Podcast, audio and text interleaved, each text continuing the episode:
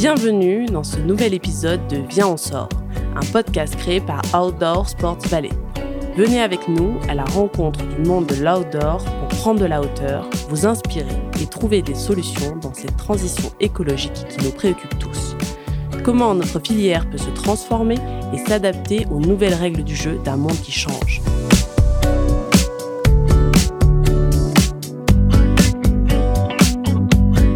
Dans cet épisode, nous rencontrons Colline Ballet-Baz, une skieuse professionnelle qui s'est fait connaître en compétition de freestyle et qui maintenant glisse plutôt en freeride dans des vidéos. Alors on est euh, ici euh, au premier OSV Explore, qui explore la décarbonation de notre industrie de l'outdoor. Euh, on entend les cloches de vache derrière nous, donc voilà, on ne triche pas, on est vraiment dehors, on est vraiment dans la nature. Première question, Colline, euh, comment est-ce que tu vois l'industrie de l'outdoor, ce monde, ce business de l'outdoor euh, Comment tu le vois en route vers la transition?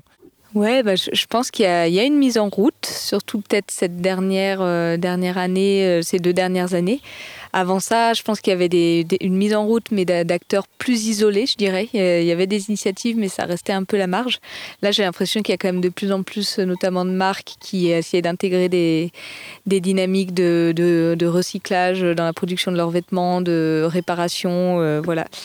Euh, après, il y a encore beaucoup de choses à faire. Je, pense qu'il y, a encore beaucoup de choses à faire, et euh, notamment peut-être essayer de repenser carrément un, schéma hum, économique qui qui, serait plus vers de la décroissance que vers une croissance toujours continue. Voilà, la, croissance verte, moi, c'est un concept qui me laisse encore un peu, euh, enfin, qui me laisse sceptique.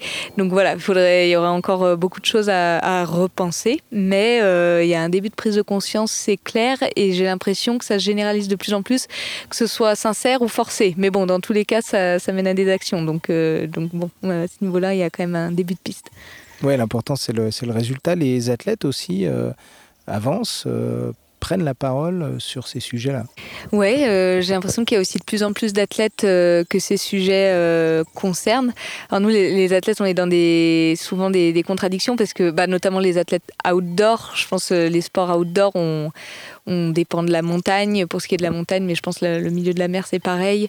Euh, on aime cet environnement, on a envie de le protéger, mais en même temps, pour nos activités, on est amené à beaucoup voyager, à beaucoup prendre l'avion, euh, sauf si on fait la démarche d'arrêter ça. Et du coup, euh, il y a souvent un peu cette contradiction-là et qui parfois empêche de prendre la parole parce qu'on se sent pas légitime de le faire parce qu'on n'est pas parfait. Donc c'est clair qu'on n'est pas parfait, mais, je pense que c'est peut-être quand même important de mettre l'accent sur sur ça et euh, de quand même en parler. Ouais.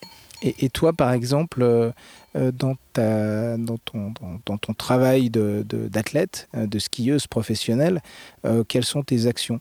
Bah moi, je dirais, ouais, il y a, y a, différents volets que, sur lesquels j'essaye de, m'améliorer d'année en année. Bah déjà, c'est au niveau de, ma pratique du ski à moi, de prendre de moins en moins l'avion, euh, de regrouper les, voyages quand j'en fais pour qu'ils durent longtemps et qu'il y ait un peu plus de sens à, se déplacer euh, à un autre endroit. Donc voilà, ça c'est au niveau de ma pratique. Bon après au, au niveau de mon, ma vie plus personnelle, voilà, j'essaye pareil de, de limiter les, transports, la voiture, de consommer local. Enfin voilà des choses maintenant qui sont quand même bien répandues.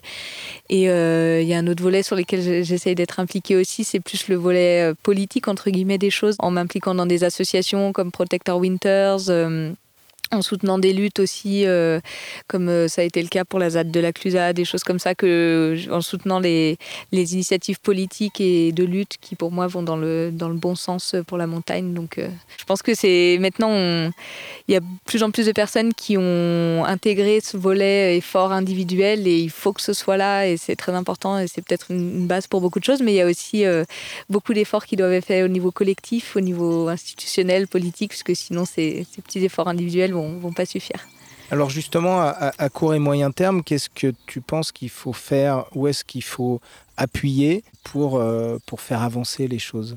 Pense qu'il y, a pas mal de volets encore. Bah, au niveau des marques, ça pourrait être travailler avec nos sponsors, nous, pour qu'ils ils regroupent les, ils relocalisent les regroupements à un niveau plus local. Voilà, au lieu de faire des meetings internationaux, on est obligé d'aller aux US ou au Canada, peut-être essayer de faire ça au moins à l'échelle européenne, qu'on puisse y aller en train. Ça, ça t'arrive encore de, de, faire des séminaires ou des meetings de l'autre côté de l'Atlantique, par exemple ou Ça peut, oui, ça peut arriver encore, ouais. Ça peut arriver encore. Euh, après, pareil, de, plus en plus, les, sponsors sont réceptifs quand on leur dit qu'on ne veut pas prendre l'avion. Donc ça, c'est plutôt chouette.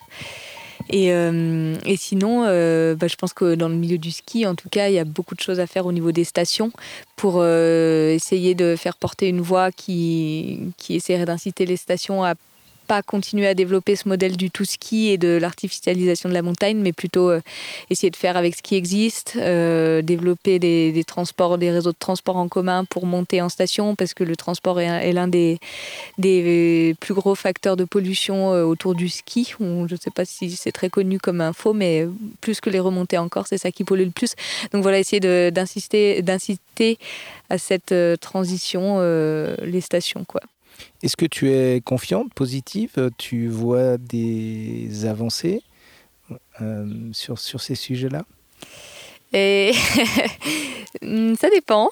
Euh, je pense qu'il y a de plus en plus de personnes et d'acteurs, d'actrices du milieu de la montagne et du ski qui sont convaincus de ça c'est pas forcément celles qui tiennent les manettes, malheureusement. Et du coup, euh, des fois, en voyant le nombre de personnes engagées dans ce mouvement-là, tu, ça donne confiance. Et, et, en même temps, quand tu vois certaines instances dirigeantes euh, qui, qui, sont quand même encore complètement éloignées euh, de cette nécessité-là, bah non, ça, ça, ça met pas en confiance. Donc, oui, ça dépend. Donc, il faut continuer. Ben oui, je pense.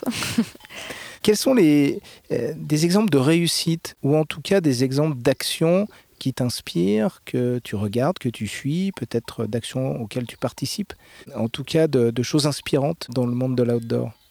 Ouais, bah, il y, en a. Hein. Déjà, il y a tous les, projets de plus en plus qui marchent de plus en plus d'aventures euh, bas carbone, entre guillemets, ce qu'on appelle. Euh, donc, au, lieu de, promouvoir euh, que les, les, films qui vont aller à l'autre bout de la planète ou les expéditions à l'autre bout de la planète qui utilisent des gros moyens carbonés, que ce soit avion, hélico, etc., bah, plus promouvoir ces, ces aventures locales et transformer le, cool, ce qui est chouette et sympa à voir, vers un truc plus local et tout. Moi, je trouve que c'est assez important.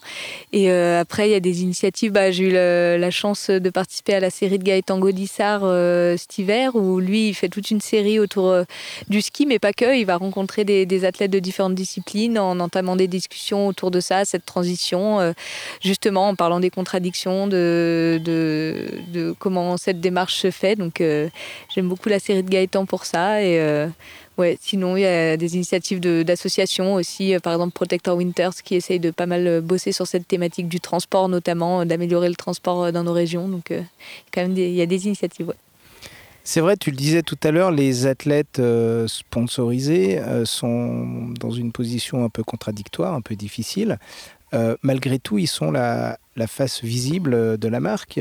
ils, ils doivent prendre parole sur le sujet, ils doivent agir. Tu penses que vous avez un rôle euh, important dans le monde de l'outdoor pour, euh, faire avancer les choses, pour essayer de convaincre les marques euh, et puis aussi faire de, de la sensibilisation auprès de, du public qui vous suit? Bah oui, oui, je pense que les, euh, les athlètes, les riders ont, un rôle à jouer parce que souvent c'est des personnes qui ont, qui ont de l'audience quand même.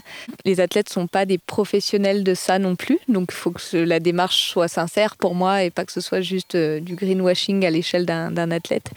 Euh, du coup, il y a ça aussi. Voilà, il y a aussi des, des stades dans une carrière. Hein. Est-ce qu'on peut demander à un ou une jeune athlète de 18 ans qui est ultra focus sur sa performance de prendre autant position sur l'environnement qu'une athlète de 30 ans qui a déjà eu pas mal d'expérience. Euh, voilà, on, on est tous à des stades différents.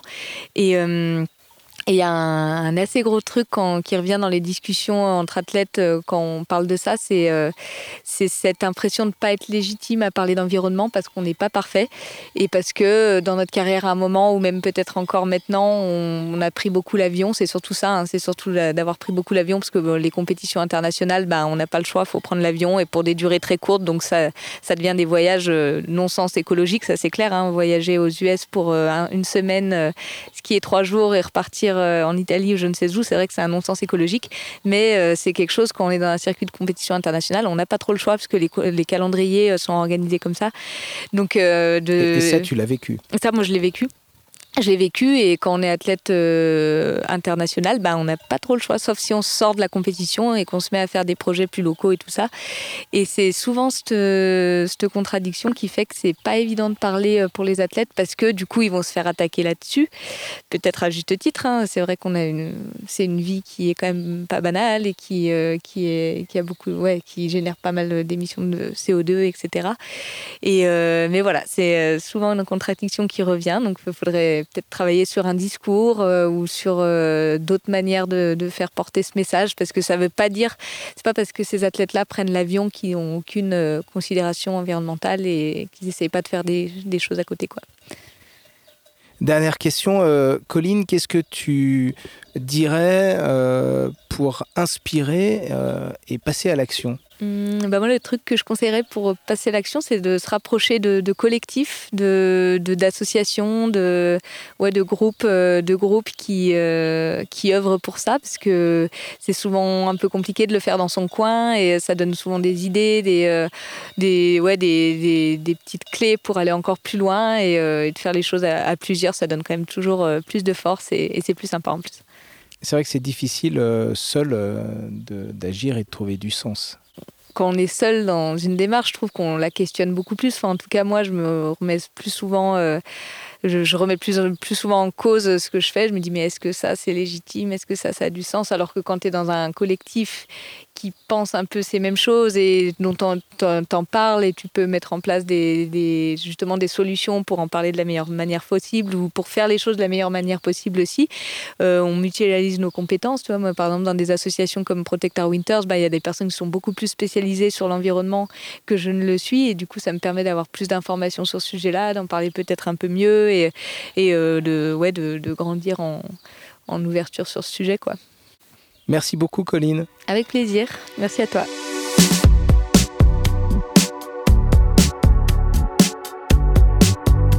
Bien en sort est un podcast produit par OSV. Éditorial, prise de son et montage par Florine Barou et Guillaume Desmures. Mixage, Homework Studio.